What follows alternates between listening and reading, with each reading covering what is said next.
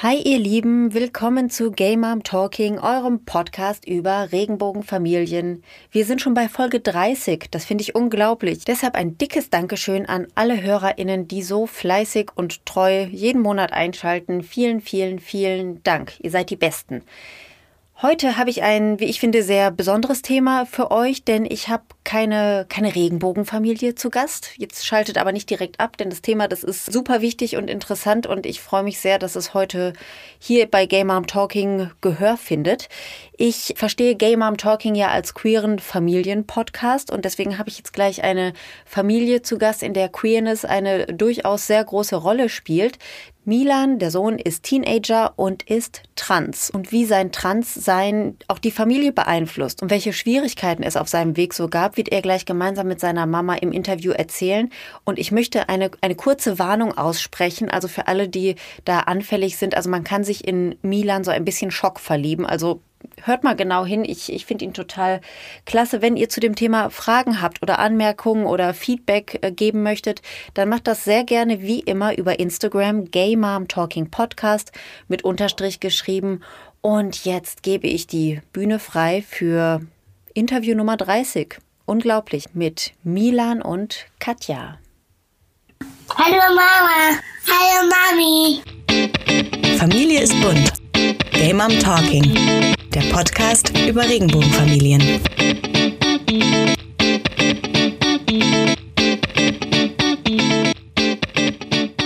Herzlich willkommen zu einer neuen Episode von Gay Mom Talking. Ich bin Madita und ich bin über eine ganz schwache Internetleitung verbunden mit, äh, mit einer Mutter und einem Sohn. Ich spreche nämlich heute mit Katja und Milan. Milan ist 15 Jahre alt und trans und Katja, wie ich bereits sagte, ist seine Mama und ich kann die beiden leider nur hören und nicht sehen, weil das Internet heute nicht so möchte, wie wir es gerne möchten. Aber trotzdem winke ich einfach mal ganz dämlich in meine Webcam und sage, hallo Hallo Katja und Milan. Hallo, Hallo. Wir winken zurück. Das und kann ja jeder sagen. Ja, ihr könnt mich sehen, genau. Ich, ich sitze hier vor meinem dicken Mikro und hinter mir die Regenbogenflagge. Ich habe bei euch nur so ein schwarzes Kästchen, aber ich, ich höre euer Lächeln in der Stimme. Deswegen alles gut soweit. Wie geht's euch zweien heute? Uns geht's gut. Ja, uns geht's gut, ja. Wir sind Schön. etwas aufgeregt, weil wir das erste Mal interviewt werden, aber sonst geht es uns gut. Wir freuen ja. uns. Ich freue mich auch total und ich freue mich auch, dass ihr den Mut, den Mut hattet, denn es ist, ähm, finde ich, ein, auch ein Schritt zu sagen, ja, wir erzählen unsere Geschichte öffentlich, denn für euch ist es, glaube ich, auch einfach wichtig, anderen Leuten Mut zu machen. Und äh, ja, ich, ich freue mich total, dass ihr jetzt hier stellvertretend für viele Familien eure Geschichte mit uns teilt. Also herzlichen Dank dafür. Ähm, Katja, erzähl uns doch vielleicht mal als erstes, wie war das denn, als du, wie war der Moment oder wie waren die Momente, als du erfahren hast, ich habe gar, kein, gar keine Tochter, sondern ich habe einen Sohn? Das war tatsächlich, naja, so in der Rückschau auch ganz schwierig, muss ich sagen. Es kam auch ziemlich überraschend. Also ich kenne ja nun einige ähm, Eltern von Transkindern und viele sagen, ja, ach, jetzt macht alles Sinn und äh, mhm. jetzt im Nachhinein wird mir alles klar, das muss ich sagen, war bei uns nicht so.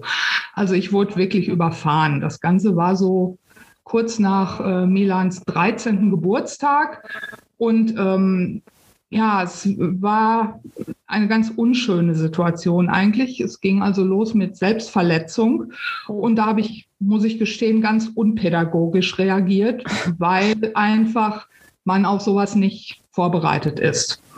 Und ähm, ich habe dann also so lange gedrängelt und ähm, gesagt, nun sag endlich, was los ist und ne, nun komm endlich raus mit der Sprache, bis er mir dann tatsächlich ähm, unter ganz vielen Tränen dann gesagt hat, äh, Mama, ich bin trans.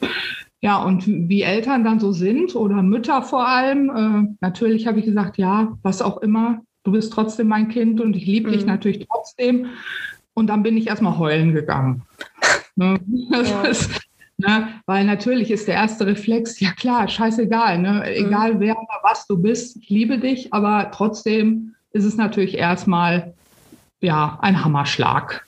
Ja, okay, okay das, kann, das kann ich mir vorstellen. Trotzdem ist diese Message, ähm, die du deinem Kind dann in diesem Moment geschickt hast, natürlich auch die richtige gewesen, denn so sollte es ja eigentlich auch sein, dass man das Kind natürlich äh, liebt, egal welches, welches Geschlecht es hat. Ähm, Milan, wie war das denn damals äh, für dich? Katja hat ja schon jetzt zugegeben, so ganz pädagogisch wertvoll war das Vorgehen nicht. Fühltest du dich da bedrängt? Hättest du das Outing lieber anders äh, gehabt oder sagst du im Nachhinein, nee, war schon ganz gut, weil dann war es raus? Ähm, also für mich war das damals eine total schwierige Situation, weil ich von mir selbst einfach noch nicht bereit war, mich zu outen. Mhm. Ähm, mhm. Und ich das dann aber plötzlich machen musste. Ähm, ich fand halt für mich immer schon wichtig, dass ich mir selbst zu hundertprozentig sicher bin, weil das ist ja auch so ein Outing, das nimmt man ja nicht einfach mal schnell wieder mhm. so zurück. Ähm, und deswegen, ja, also im Endeffekt war ich dann auch irgendwie froh, dass meine Mutter dann so dabei war bei dem Prozess. Aber gleichzeitig hätte ich mir schon gewünscht, dass ähm, ich das auch von mir selbst entscheiden hätte können. Ähm, ja, einfach weil ich das dann bestimmt ja auch schon dabei gebracht hätte, als eben in dieser Situation. Mhm. Ja, ja, man spricht ja auch von einem sogenannten inneren und einem äußeren Coming Out. Also das bedeutet, dass erstmal die Person mit sich selber, ähm, ja, sich selber finden muss, also sich selber ergründen muss. Und das ist dann das innere Coming Out. Also wenn man dann selber für sich erkannt hat, ja, ich bin schwul, lesbisch, bi, trans, was auch immer. Und das äußere Coming Out ist dann eben das, wo du jetzt dann auch so ein bisschen äh, vielleicht hineingeschubst wurdest, wenn man es dann also äh, den ersten Personen des Vertrauens dann sagt und dann eben ja sein, sein äußeres Coming Out hat. Ähm, wie ging es denn dann weiter? Also Katja, du bist heulen gegangen, verstehe ich. Milan wahrscheinlich auch geheult. also so, so könnte ich es mir jedenfalls vorstellen. Wie, ähm, wie, wie seid ihr denn dann weiter miteinander umgegangen? Ist es erstmal euer kleines Geheimnis äh, geblieben oder wie, wie verlief euer Weg dann? Möchtest du erzählen? Nee. Nee. Gut, ich habe dann getan, was man dann halt so tut. Nachts um drei, wenn man nicht schlafen kann, äh, man durchwühlt das ganze Internet auf der Suche nach irgendwelchen Informationen. Mhm. Und das Ganze ist ja nun schon fast drei Jahre her. Und ähm, damals war das Thema eigentlich noch nicht so präsent wie heute. Mhm. Ähm, ich habe also ganz wenig Informationen gefunden, speziell was die Elternseite angeht. Also es gab natürlich Seiten und Erfahrungsberichte von Transmenschen, auch Transjugendlichen, mhm. aber ganz wenig, wo jetzt ich als Elternteil irgendwo mich wiedergefunden habe. Und das war ganz blöd. Und das war für mich auch irgendwo der äh, Punkt zu sagen, ich muss da was tun. Und deshalb ähm, gehe ich auch an die Öffentlichkeit was mhm. natürlich sehr schwierig ist, weil es ja immer nicht nur mich betrifft, sondern eben auch mein Kind. Aber ich denke einfach, wenn es keiner tut, also wenn ich es nicht tue, macht es irgendwie keiner. Ja, und wie haben wir dann weitergemacht? Es war dann eben so. Ne? Also, ähm, und es war aber erstmal innerhalb unserer Kernfamilie, sage ich mal. Also speziell der, der Papa von Milan sollte es also nicht wissen. Okay. Und ähm, das macht es natürlich schwierig. Mhm. Das, ja, und dann haben wir uns, äh, dann waren wir bei einer Beratungsstelle, dem äh, Sunrise in Dortmund. Ich fand das für mich persönlich nicht so hilfreich, muss mhm. ich sagen war so eine erste Anlaufstelle. Man hatte so das Gefühl, da gibt es was, wo man sich hinwenden kann. Für mich persönlich war es aber jetzt nicht so, dass ich sage, jawohl, äh, hier fühle ich mich gut aufgehoben. Ähm, Milan ist dann hin und wieder auch noch da gewesen. Ich weiß nicht, wie das dann für dich war. Und ich bin dann einfach irgendwann auf Trakine gestoßen. Also Transkindernet, ein äh, Verein für die Eltern Transgender-Kinder und mhm. Jugendliche. Ja, also genau, du hast jetzt auch schon ähm, erwähnt, wofür diese Abkürzung steht. Ich finde nämlich Trakine, ich dachte zuerst, das klingt irgendwie so ein, ein, ein, ein mehrarmiges Unterwasserwesen, ist es irgendwie so vom, vom Wortklang her. Aber genau, das heißt Transkinder im Internet, eine ganz tolle Webseite gibt es da auch mit verschiedenen Erfahrungsberichten übrigens und ähm, auch Zitaten von Kindern, die auch noch deutlich äh, jünger sind als äh, Milan ist beim beim Outing war. Ähm, also die sind, die gehen richtig ans Herz. Also wenn ihr euch da näher informieren möchtet oder einfach noch weiter in die Thematik einsteigen wollt, dann äh, geht gern mal auf die Website von Trakine und ähm, ja, lest euch das mal durch, was andere Leute dort zu erzählen haben und was es dort für Erfahrungsberichte gibt. Katja, du hast dich dann äh, alleine an den Verein gewandt und hast dann dort Beratung erfahren oder wie verlief es dann weiter? Genau, ich habe dann also, ähm, ich wollte also unbedingt Mitglied werden, weil ich gesagt habe, dass ich bin hier sonst ganz alleine, weil mhm. man sieht es ja anderen Leuten auch nicht an. Ja, also es ist ja nicht so, dass man über die Straße geht und denkt, hey, da ist noch da ist noch eine, hallo. Ja, ne? Guck mal, ich auch. Ja. Äh, man sieht das ja nicht. Und, und wo soll man Gleichgesinnte treffen? Das mhm. gibt es einfach nicht. Und deshalb habe ich also sofort gesagt, als ich das entdeckt habe, ja, ich mache da auf jeden Fall mit, habe dann da halt meinen Mitgliedsantrag hingeschickt und äh, dann gibt es ein Beratungsgespräch. Also man spricht von Elternteil zu Elternteil. Ja, und seitdem bin ich also dann da Mitglied und gibt halt ein Forum mit unfassbar vielen Informationen, wo man Gleichgesinnte kennenlernt und wo auch jedes Problem natürlich schon mal äh, irgendwie bearbeitet wurde. Und das hat mir wirklich unfassbar geholfen.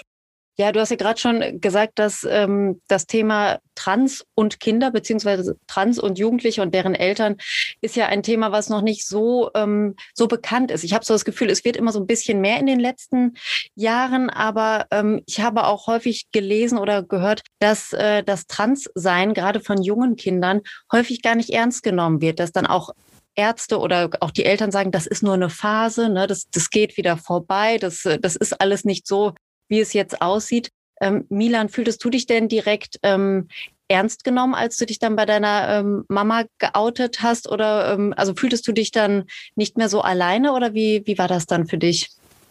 Ähm, also ich finde das schwer, so wirklich so pauschal zu sagen, weil das ja bei uns auch eine ganz eigene Situation war. Ähm, Im Endeffekt, als ich mich das erste Mal geoutet habe, nicht wirklich, weil meine Mutter sich meiner Meinung nach da ziemlich von mir distanziert hat in dem Moment, was ich ihr natürlich mhm. auch jetzt nicht übel nehmen kann und ich habe auch ihre Reaktion verstanden. Mhm. Aber in der Situation habe ich mich dann schon ziemlich alleine gefühlt. Ähm, und ich war halt irgendwo auch froh, dass ich mich dann wirklich geoutet habe, aber ich habe halt auch allgemein mit einer ganz anderen ähm, äh, Reaktion gerechnet. Ähm, dass sie mich dann aber darauf, also wir haben dann auch eine Therapie gesucht, direkt, das muss man ja, ähm, eine Begleittherapie, da habe ich mich dann auch ernst genommen gefühlt mhm. und ähm, auch auf meinem ganzen Weg war meine Mutter auch immer bei mir. Nur in diesem Moment war das dann schon schwierig für mich. Äh, du hast es ja gerade schon gesagt, dass du es deiner Mama auch nicht so richtig übel nehmen kannst, denn es war, glaube ich, einfach eine sehr große Überraschung, was sie dann da gehört hat. Und gleichzeitig, sie hat es ja gerade gesagt, du hast dich auch selber verletzt, hat sie sich wahrscheinlich auch unglaublich große Sorgen ähm, gemacht. Und ja, dass man dann vielleicht in dieser einen Situation nicht adäquat reagiert, kann ich schon ganz gut verstehen. Ähm, so rückblickend, bei euch beiden vielleicht, aber speziell jetzt an Milan. Milan, würdest du sagen, dass du, ähm, dass du dich schon vorher ähm, männlich gefühlt hast oder, oder als Junge gefühlt hast und nicht als Mädchen? Oder war es wirklich so mit Anfang der Pubertät, dass bei dir so der Groschen gefallen ist? Also es war bei mir wirklich Anfang der Pubertät, ähm, als sich eben alles so entwickelt hat und ich gemerkt habe, das entwickelt sich gerade in eine Richtung, mit der ich absolut nicht einverstanden bin. Mhm. Ähm, dann habe ich eben wirklich das erste Mal drüber nachgedacht. Ähm, aber in der Kindheit wirklich gar nicht. Also ich äh, versuche auch immer, mich so ein wenig dran zu erinnern, aber damals habe ich wirklich keinen einzigen Gedanken daran verschwendet, ob mhm. ich jetzt als Mädchen oder als Junge leben möchte. Ähm, ja, also bei mir war das nicht so, wie es bekannt ist oder üblich ist, dass das schon mit drei Jahren anfängt. Ja, gut, das ist ja auch nicht, also ich habe auch viele äh, Transmänner als Freunde und die also die erzählen auch unterschiedliche Erfahrungen. Also manche sagen, ja, ich habe es eigentlich schon im Kindergarten gemerkt, aber da gab es das, das Wort Trans noch gar nicht so in, in meinem äh, Wortschatz. Ich wusste gar nicht, was das bedeutet. Und andere sagen aber auch, das kam eher so im Erwachsenenalter erst. Ne? Also dass, dass die Pubertät dann zwar ähm, ja sie schon beeinflusst hat, aber sie das doch sehr gut auch noch verdrängen konnten. Und das ist natürlich schade, wenn, wenn das so ist. Deswegen ist es ja schön, dass, dass ihr zwei da zum offenbar richtigen Zeitpunkt dieses seltsame Gespräch miteinander hattet. Milan, ich habe dich ja gerade, bevor unser Internet nicht mehr mitspielen wollte, habe ich dich ja kurz gesehen und auch meine HörerInnen, die, die hören dich ja jetzt. Und ich muss sagen, deine Stimme, die klingt wie von einem ähm, 15-jährigen Jungen, der mit dem Stimmbruch schon fast durch ist. Daher würde ich euch gerne mal fragen, äh, es gibt ja diesen berühmten Pubertätsstopp. Ne? Also die, das, das äh, meint die, die Einnahme von, ähm, oder nicht die Einnahme, sondern das Geben von Hormonen, um die ähm, Pubertät in die falsche Richtung ähm, aufzuhalten, also zu stoppen. Darf ich äh, davon ausgehen, Milan, dass du bereits Hormone dann mit, mit 13, 14 bekommen hast oder wie, wie war das bei dir? Ähm, also als ich dann dieses Indikationsschreiben für die Hormone habe, ähm, war ich bei meiner Endokrinologin, also ah. quasi eine Hormonärztin. Und da haben wir uns erstmal beraten lassen. Und sie meinte eben, weil ich schon mit der Pubertät durch bin, machen diese Hormonblocker, die eben die eigentliche weibliche Pubertät dann eben unterdrücken sollen, keinen Sinn mehr. Ah, Deswegen okay ja, ähm, als ich dann mit den Hormonen angefangen habe, habe ich dann auch direkt mit Testosteron angefangen. Mhm. Zwar mit einer sehr niedrigen Dosis, weil ich auch erstmal gucken musste, wie mein Körper überhaupt darauf reagiert. Ähm, aber seit, ich glaube, 15 Monaten. Anderthalb Jahre, ja. Anderthalb Jahre, ja. Ähm, nehme ich auch regelmäßig meine Hormonspritzen und die Dosis wird auch immer mal wieder erhöht, mhm. dass sich das eben ausgleicht und auch einen Unterschied macht. Mhm. Also du kriegst diese Spritze. Es gibt, glaube ich, auch so ein Gel, was man sich auf die Haut äh, aufträgt, aber du bist, äh, du bist Spritzer sozusagen. Ähm, ja, also ich habe von Anfang an mit äh, Spritzen angefangen, ah. weil ich einfach, das Gel muss man ja jeden Tag ähm, zur gleichen Uhrzeit auftragen. Das war mir einfach ein bisschen zu viel Aufwand. Mhm. Ähm, durch die Corona-Zeit und dann ist man ja auch immer mal wieder ja, vielleicht betroffen von einem Corona-Fall, ähm, ja. musste ich eben auch viel, ähm, sehr oft in Quarantäne tatsächlich. Ja, ich auch. Dadurch konnte ich, äh, dadurch konnte ich meine Spritzen nicht wirklich wahrnehmen. Deswegen mhm. musste ich für eine kurze Zeit auf Gel umsteigen. Das hat bei mir aber leider gar nicht geklappt. Also mhm. ähm, ich habe dann tatsächlich schon gemerkt anhand Periode etc., dass ähm, das gar nichts bringt, weil eben diese weiblichen Merkmale dann zurückkommen. Mhm. Ähm, und jetzt bin ich auch zum Glück wieder auf Spritzen und wir haben jetzt auch schon wieder die Dosis erhöht. Also Gel-Fan bin ich auf keinen Fall. Gel. Außer Haargel vielleicht. Na, okay. Ja, interessant. Da habe ich gar nicht so dran gedacht. Klar, Corona äh, wirft dann ja auch so eine Hormonbehandlung völlig aus der Bahn, wenn man dann aus welchen Gründen auch immer dann Termine nicht wahrnehmen kann oder so. Habe ich jetzt äh, gar nicht so auf dem Schirm gehabt. Wie, wie war das dann für dich, als du dann gemerkt hast, oh, mit dem Gel, das funktioniert nicht so gut, das, äh, das ist wieder rückschrittig, was hier gerade passiert? War das ätzend für dich? Ja, das war total schrecklich, weil ähm, ich die ersten fünf Monate meiner Hormontherapie, da habe ich ähm, sowieso keinen Unterschied gemerkt, weil die Dosis eben einfach viel zu niedrig war. Mhm. Und als ich dann wirklich die Dosis ähm, bekommen habe, die bei mir auch was ändert, ähm, ist eben gerade die Periode vor der ich, also da geht bei mir gar nichts, wenn die da ist. ähm, da war ich so froh, dass die endlich weg war und ich bin eben gar nicht davon ausgegangen, also ich habe gar nicht dran gedacht, dass dieser Umstieg auf das Gelpräparat irgendwas ändert. Mhm. Ähm, war natürlich umso ein umso größerer Schock. Ja. Ähm, also nee, das war gar nicht gut. Ja, kann ich mir vorstellen. Aber jetzt scheint ja alles wieder gut zu laufen. Also ähm, jetzt bist du ja wieder bei, bei deinen Spritzen und also deine, deine, zumindest deine Stimme ist, äh, also da würde ja niemand irgendwie einen, einen Zweifel dran haben, dass du nicht schon als äh, Junge auf die Welt gekommen bist. Also das scheint ja zumindest mit dem Stimmbruch super geklappt zu haben. Dankeschön. Und, ja, ge gerne, gerne, gerne. Ich habe, äh, habe ich ja gerade schon gesagt, ein paar ähm, Transmänner als Freunde und einer ist auch ein sehr enger Freund von mir. Und als er mit seiner äh, Testosteronbehandlung begonnen hat, hat er mir auch in regelmäßigen Abständen so äh, WhatsApp-Sprachnachrichten geschickt, um mir zu demonstrieren, wie tief seine Stimme jetzt schon ist. Das fand ich immer ganz süß. Dann sollte ich immer ein Vergleichshören machen und so. Das äh, fand ich sehr witzig. Aber mhm. das äh, hat auch sehr gut geklappt bei ihm.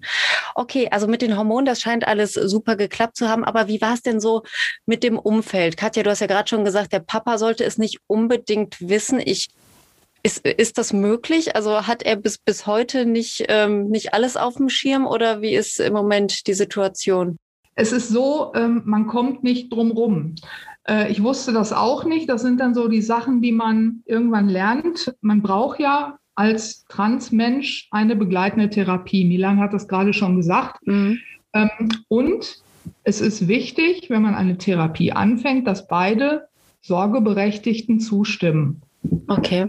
Wusste ich auch nicht. Hm. Ähm, also hatten wir im Grunde keine Wahl. Also irgendwann musste das Thema auf den Tisch, weil der Papa eben einfach unterschreiben musste, dass Milan diese Therapie anfangen darf. Und dann, hm. wie gesagt, es musste dann sein. Ja, und ähm, weil ich eben auch so Angst vor der Reaktion meines Vaters hatte, weil mir immer schon bewusst war, dass ähm, alles, was so LGBTQ betrifft, da ist er nicht ganz so offen. Ähm, habe ich dann, ja, im Eifer des Gefechts einen ähm, Brief geschrieben. Ähm, damals habe ich noch ähm, von meinem Geburtsnamen habe ich den quasi abgewandelt, also einen abgewandelten Spitznamen benutzt, der eben auch Unisex war. Ähm, damit habe ich dann eben schon unterschrieben. Ähm, und den Brief habe ich abgeschickt, bevor ähm, ich mit meiner Mutter in den Urlaub gefahren bin. Also dann hatte ich so ein bisschen Zeit, mich zu distanzieren, weil ich hatte wirklich sehr Angst vor der Reaktion. Ähm, ja, als ich dann wiedergekommen bin, habe ich einen ähm, Antwortbrief erhalten. Ähm, da stand drin, dass er mich unterstützt, also alles, was man eigentlich hören möchte. Aber ich wusste schon da, dass ich dem nicht wirklich glauben kann, weil ich eben dann auch als ich ihn das erste Mal wieder gesehen habe und generell unser Umgang, habe ich eben gemerkt, dass das, was er mir da prophezeit hat zu tun, das hat er nicht wirklich eingehalten. Also war das eigentlich eher so ernüchternd, als ich dann diesen Brief gelesen habe. Okay, ähm, was meinst du damit genau? Also hat er dich mit deinem äh, falschen Namen angesprochen oder wurde das Thema totgeschwiegen oder wieso fühltest du dich nicht unterstützt von ihm? Ja, also erstmal hat er ähm, nicht den richtigen Namen benutzt, mhm. nicht die richtigen Pronomen. Dann ähm, hat er mir noch die ganze Zeit vorgeschrieben, wem ich das denn jetzt sagen darf und wem nicht. und generell ähm, die ganze Zeit eingeredet, dass es natürlich eine Phase ist und mir die mhm. Hormone verwehrt. Also das war da schon ein sehr steiniger Weg. Ach. Oh, das, oh, das ist natürlich dann schwierig. Ne? Dann hast du auf der einen Seite ein Elternteil, was dich total unterstützt und äh, mit dir den Weg gehen will, und auf der anderen Seite werden dir dann Steine in den Weg gelegt. Milan, du hattest ja die, die Unterstützung deiner Mutter, von deinem Vater, hm, not so much, ne? Das ist so nicht so gut äh, gelaufen. Wie sah es denn mit dem restlichen Umfeld aus? Schule, Freunde, wie waren da die Reaktionen? Hm, also damals bin ich ja oft in dieses Sunrise in Dortmund gegangen. Das ist ein Jugendtreff extra für ähm, ja, LGBTQ-Teenager. Und da war das eigentlich ähm, ja auch relativ bekannt. Also da waren auch viele trans oder haben sich ähm, anders identifiziert und dadurch, dass es ja eben dieses ja bunte Umfeld, sage ich jetzt mal, war, war das auch gar kein Problem. Also ähm, als ich mich da geoutet habe, war das eigentlich auch schon allen klar und da mhm. haben die auch nicht so das Drama rausgemacht. Dann habe ich mich ähm, tatsächlich nicht bei vielen Freunden so direkt geoutet. Also die haben das einfach irgendwie mal mitbekommen und dann habe ich mich auch dazu bekannt. Ähm, in der Schule war das so, dass ich mich da tatsächlich auch nicht geoutet habe, ähm, weil zu der Zeit war ich ähm, in einer Psychiatrie tatsächlich. Und als ich eben rausgekommen bin, war eben auch Bedingung von meiner Therapeutin, dass ich mich dann eben in der Schule outen soll, weil das ähm, vieles vereinfacht und ich dann eben auch einfach, ja, ich selbst sein kann und das natürlich dann auch diesen psychischen Druck wegnimmt, mich immer verstecken zu müssen. Ähm, und dann hat mich äh, die Sozialarbeiterin oder die Vertrauenslehrerin geoutet. Als ich dann eben wieder in die Schule gekommen bin, war das auch allen klar und die haben mich da tatsächlich auch ganz gut empfangen. Ähm, es gibt dann natürlich mit der Zeit immer mal wieder doofe Sprüche oder auch einfach mal unangebrachte Fragen. Aber das kann man jetzt auch nicht wirklich verhindern. Also ich muss auch ganz ehrlich sagen, ich kann es vielen auch nicht übel nehmen, eben weil das nur so beiläufig war. Also ich habe mich jetzt nie vor jeden meiner Kurse gestellt und gesagt, so, äh, so ist das jetzt. Ähm, also ich denke, wenn man das gerade nicht so wirklich mitbekommt, sind so Fragen auch, ja, klar nervig, aber auch irgendwo normal und verständlich. Mhm. Also die, ähm, die Vertrauenslehrerin hat dir sozusagen den Job abgenommen und schon bevor du dann äh, zurückgekehrt bist, wussten eigentlich alle Bescheid. Das ist ja irgendwie ein ganz guter Service, ne? so ein Outing-Service habe ich auch noch nicht von äh, gehört. Aber hat, hattest du ähm, vielleicht auch enge Freunde, denen du es doch gerne persönlich hättest sagen wollen oder vielleicht gesagt hast? Oder warst du eigentlich ganz froh, dass dir äh, dieser Job abgenommen wurde mit dem Outing?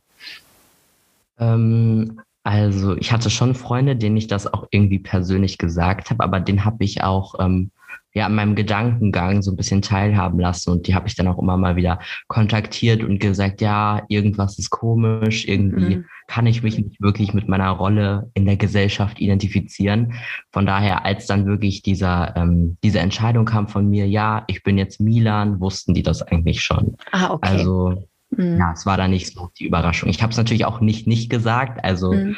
äh, das wäre auch ein bisschen doof, aber wie gesagt, es gab nie dieses wirkliche Ereignis.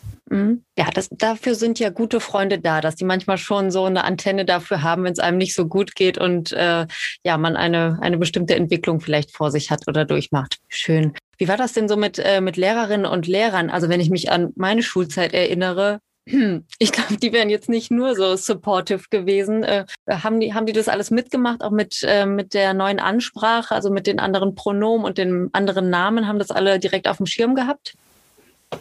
Also Lehrer und Lehrerin ging gar nicht. Also ja, das, das dachte ich, ich mir nämlich. Das war eine Katastrophe. wenn, ich das jetzt, wenn ich das jetzt auch so reflektiere, muss ich tatsächlich sagen, dass es bei den Lehrer und Lehrerinnen schwieriger war als bei den Schüler und Schülerinnen. Mhm.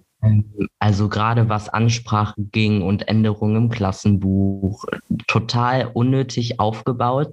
Ständig irgendwelche Dokumente vorbeibringen, eintragen, nochmal absichern, damit der Name im Klassenbuch geändert wird. Ähm, aber auch ja, immer doofe Kommentare. Also ich habe auch viele Lehrer und Lehrerinnen, die sagen heute in Kursen noch äh, die falschen Pronomen. Nein. Und die wollen doch, und die wollen es auch nicht ändern. Also da ist es wirklich ja sehr schwierig gemacht. Und ähm, ja, so wenn ich mich entscheiden müsste, würde ich wirklich sagen, Lehrer und Lehrerin schwieriger als Schüler und Schülerinnen. Also mhm. das ging wirklich gar nicht. Ich habe mal ein Podcast-Interview gehabt mit äh, Vincent von äh, Schlau. Das ist äh, ne, diese äh, Initiative, die auch in Schulen hineingeht, um dort eben über LGBTIQ-Plus-Themen aufzuklären. Und er hat mir auch, also er ist übrigens auch trans und er hat mir auch erzählt, ähm, dass ähm, die Jugendlichen meist einfach schon viel informierter sind als dann das sogenannte Fachpersonal. Also dass dann äh, Lehrerinnen und Lehrer einfach gar nicht so fortgebildet oder angeleitet wurden, um bei diesen Themen, die bei euch jungen Leuten ja irgendwie eine Rolle spielen, auch wenn sie selber nicht betroffen sind, dass die davon irgendwie so überhaupt keinen Check haben und auch gar nicht wissen, wie verletzend das sein kann, wenn man dann eben falsch angesprochen wird oder nicht ernst genommen wird oder abgetan wird mit, das ist nur eine Phase, wir lassen es mal lieber anders im Klassenbuch stehen, sicher ist sicher, vielleicht haben wir keinen Tintenkiller oder was auch immer. Ne? Dass, äh, dass also oft die, die Fachleute gar nicht so dafür sensibilisiert sind. Und das finde ich total schade. Ich finde, da müsste es noch viel mehr Aufklärungsarbeit eben für diese Menschen geben, die mit jungen jungen Leuten zusammenarbeiten. Also nicht nur in der Schule, sondern auch, weiß ich nicht, Jugendamt, äh, vielleicht Sozialamt oder, oder was auch immer. Ne? Ähm, aber da scheint es noch irgendwie viel Nachholbedarf zu geben. Oh Mann, blöd. Du klingst jetzt aber so, als würdest du inzwischen drüber stehen. Kommst du damit klar oder gibst du dann einen blöden Spruch zurück, wenn, wenn du einen kriegst oder wie gehst du damit um? Ähm, ja, ich komme damit klar. Also ich mache mir da auch nicht mehr wirklich viele Gedanken drüber, weil ich jetzt mhm. auch einfach ja in meiner Selbstwahrnehmung total gefestigt bin und mich sowas ähm, nicht mehr schnell aus der Bahn wirft. Also wenn es dann kommt, dann ist es mir wirklich egal. Ich muss da einmal eine Lanze für die Schule brechen. Oh, na ähm, gut. Weil auch wenn es mir schwerfällt. Aber äh, ich kenne natürlich ähm, noch ganz andere Geschichten. Und ähm, ich muss sagen, an Milans Schule, es war im Grunde von Anfang an aber eine Akzeptanz da. Mhm. Also es, es wurde nicht darüber diskutiert, ob der neue Name benutzt wird, zum Beispiel. Natürlich mhm. vertun sich Lehrer oder finden es witzig, irgendeinen Spruch darüber zu machen oder so. Aber es gibt halt auch Schulen, die es kategorisch ablehnen. Mhm. Ja, die also sagen, das gibt's nicht. Und ähm, zum Beispiel war auch bei, bei Milan, bevor wir die ähm, offizielle Vornamens- und Personenstandsänderung gemacht haben, ähm, schon der richtige Name auf dem Zeugnis. Das ist auch nicht ah, selbstverständlich. Cool. Ah, okay. Also das dürfen Schulen, aber sie müssen es nicht. Und es gibt halt auch massenweise Schulen, die das eben nicht machen. Also mhm. Also von daher verstehe ich das natürlich, dass du sagst, das war alles doof, aber es hätte viel schlimmer sein können. Ja. Und wenn mal irgendwas passiert ist, also ne, wenn da wieder irgendein Vertretungslehrer in die Klasse kam und der wieder von nichts wusste und so, ich habe dann also immer direkt die Klassenlehrer kontaktiert und die haben sich dann gekümmert. Mhm. Also von daher, es hätte alles noch weitaus dramatischer. Aber nur weil es an anderen Schulen schlimmer ist, heißt es ja nicht, dass es an meiner gut lief. Also Nein. du kannst nicht meine persönliche Sachlage mit der von anderen vergleichen. Nein, das Muss ich mal kurz anmerken. Oh, ich liebe dieses Gespräch. Ich habe jetzt nämlich die Kamera von den beiden auch wieder an und ich kann jetzt auch sehen, wie sich so ein bisschen so den Rücken zuwenden und ein, ein Mini-Familienstreit entsteht. Und ich bin live dabei. Wie schön. Nein, aber ähm, also ich, ich darf euch beiden recht geben. Natürlich äh, geht's äh, immer noch schlimmer, ne? Und sich da komplett äh, zu verwehren, finde ich, geht gar nicht. Aber ich finde auch, und das sind dann ja manchmal Einzelpersonen, manchmal ist es nur ein Lehrer, manchmal ist es nur eine Lehrerin, was auch immer. Aber Witze über Leute zu machen, geht schon mal gar nicht. Und Witze über die Identität von Menschen zu machen, auch nicht so. Ne? Und ähm, deswegen finde ich, dass man ähm, da auch ruhig äh, kritisch hinterfragen darf und auch sich ja verletzt fühlen darf an, an Milans Stelle. Und die Schule sollte ja ein Ort sein, wo man, wo man lernt und wo man sich sicher fühlt. Ne? Das muss ja ein, ein gutes Umfeld sein. Ha, da, da lacht er jetzt. genau. Die Podcasterin sagt das auch, Mama, hast du gehört? ja, genau. Du hast ja gerade schon Vornamensänderung und Personenstandsänderung gesagt, Katja. Wie lief das denn bei euch? Da musste doch wahrscheinlich Milans Vater auch sein Einverständnis für geben. Ähm, ihr, seid, ihr seid ja inzwischen mit allem durch. Also im Perso steht jetzt männlich und der männliche Vorname und so weiter. Ähm, war das schwierig, den Vater von Milan davon zu überzeugen? Willst du das erzählen? Ja, ich kann das erzählen. Ähm, also erstmal haben wir viel schon ändern können mit dem Ergänzungsausweis. Das ist ein Ausweis, den kann man als transgeschlechtliche oder intergeschlechtliche Person beantragen. Ähm, und damit kann man ja eben, also der ist mit Hilfe des ähm, richtigen Personalausweis gültig. Der ähm, ja, zeigt eben nochmal, dass die Person wirklich trans- oder intergeschlechtlich ist. Damit kann man dann eben auch viele Namen schon ändern. Ähm, dann habe ich aber ähm, meinem Vater, meinem Vater gesagt, dass ähm, ja in, da war ich ein bisschen ein Fuchs, habe ich, hab ich gesagt, dass ähm, in Deutschland ja mit 16 Ausweispflicht besteht und ich kann mich ja nicht einfach mit meinem alten Personalausweis ähm, ja, ausweisen, weil das würde ja nicht gehen und ich habe auch keine Lust, mich da ständig zu erklären.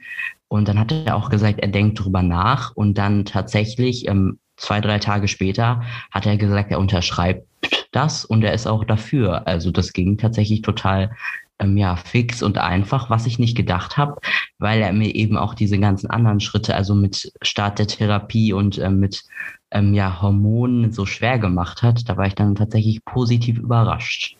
Mhm. Das klingt ja dann, ähm, ja, manchmal ist es dann leichter, als man denkt. Schön, das ist ja gut gelaufen. Wie, wie war das für dich, als du dann den Ausweis äh, in Händen hieltst mit deinem Namen drauf?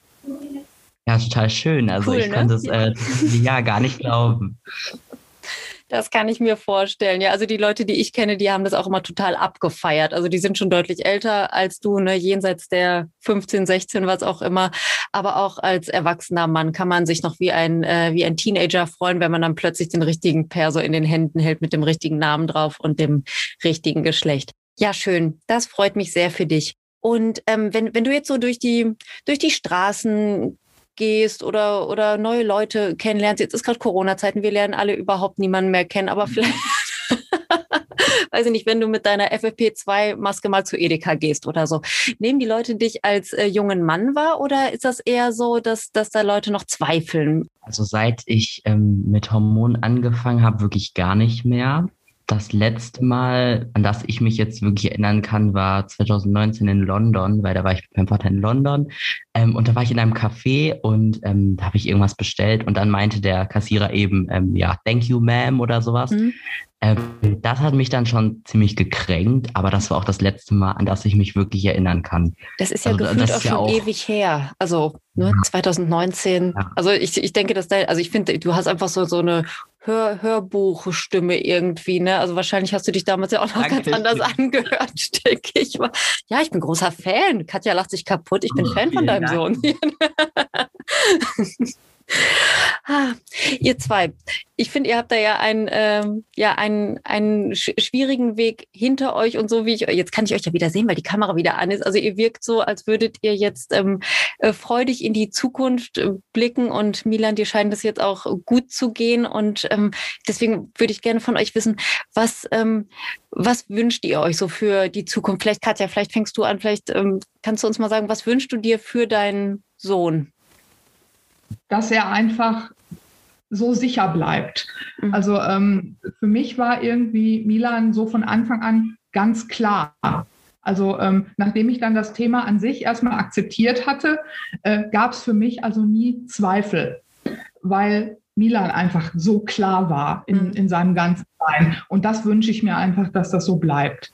Und dass nicht irgendwann so Zweifel einfach bei ihm kommen, so war das jetzt doch alles richtig. Das wünsche ich mir. Und dass es einfach jetzt auch so weitergeht, so positiv und so akzeptierend vom Umfeld und so. Und dass da nicht plötzlich irgendwo aus irgendwelcher Ecke plötzlich so ein Rückschlag oder so kommt. Mhm. Das wünsche ich. Vielen Dank. Bitteschön. Mhm, das war schön. Und du, Milan, was wünschst du dir für dich selber? Ähm, ich wünsche mir für mich selber, dass ich das Bedürfnis oder das Gefühl, dass ich mich bei allen neuen Leuten, die ich kennenlerne, ähm, outen muss, dass das so ein bisschen zurückgeht, mhm. weil ich ähm, immer, wenn ich irgendwie neue Leute kennenlerne oder ja enger werde mit bestimmten Personen, ähm, habe ich immer das Gefühl, ich müsste mich outen, einfach weil das so ein großer Teil meines Lebens ist, den ich ja irgendwie ähm, ja preisgeben muss, weil einfach viel mit äh, meiner mentalen Entwicklung oder generell mit meinem Leben damit zusammenhängt. Ähm, das macht mir aber auch total Stress, weil ich nie weiß, wie die andere Person darauf reagiert. Und ich möchte auch nicht der Milan sein, der trans ist, sondern ich möchte der Milan sein, der mit seinen eigenen Qualitäten überzeugt. Ähm, das wünsche ich mir, dass das noch so ein bisschen zurückgeht. Aber äh, ich denke, das kriege ich auch irgendwie hin. Also ja. Ja, das denke ich auch. Also ich kann deiner Mutter da äh, total zustimmen. Ich empfinde dich auch als mega klar und selbstbewusst und du scheinst ein junger Mann zu sein, der genau weiß, äh, was er will und wo er auch mal hin will. Und das ähm, ja, beeindruckt mich gerade sehr. Finde ich sehr, sehr schön. Und ähm, ja, ich wünsche euch beiden natürlich, dass eure Wünsche äh, diesbezüglich in Erfüllung gehen. Und ja, ich denke, da kann ja gar nichts passieren. Also ihr seid ja ein gutes Team. Mutter-Sohn-Team. Ja. Ne? ja, da gucken sie sich an. Ja, ja, sind wir. Ja. Gut. Äh, Katja, sag doch noch mal ganz kurz die, die Website, die wir schon eingangs empfohlen haben für Leute, die jetzt gerne noch mehr Informationen über das Thema Trans und Kinder und Eltern haben möchten. Das ist www.trans-kinder-netz.de. Richtig? Ja, ja ne? Das habe ich jetzt geschickt gemacht. Ne? Rakine googeln. Bei so, bei so schwierigen Websites lasse ich nämlich einfach immer meine Gäste das nochmal sagen, damit ich mir das nicht selber merken muss. Nein, Trakine findet ihr äh, im Internet und ähm, ja, darüber äh, könnt ihr euch Informationen holen. Ihr könnt dort eine Mitgliedschaft abschließen und ähm, wenn das jetzt Eltern hören, die Eltern von Transkindern oder Transjugendlichen sind, ist das auf jeden Fall meine klare Empfehlung, denn so viel Gutes gibt es zu dem Thema im Internet leider noch nicht, aber das ist auf jeden Fall etwas, was ich empfehlen kann. Und wenn ihr noch Fragen habt, entweder an Milan oder an Katja oder auch an mich oder zu dem Thema generell, dann geht gerne auf Instagram und lasst mir eine Frage da, Gay Mom Talking Podcast mit Unterstrich geschrieben.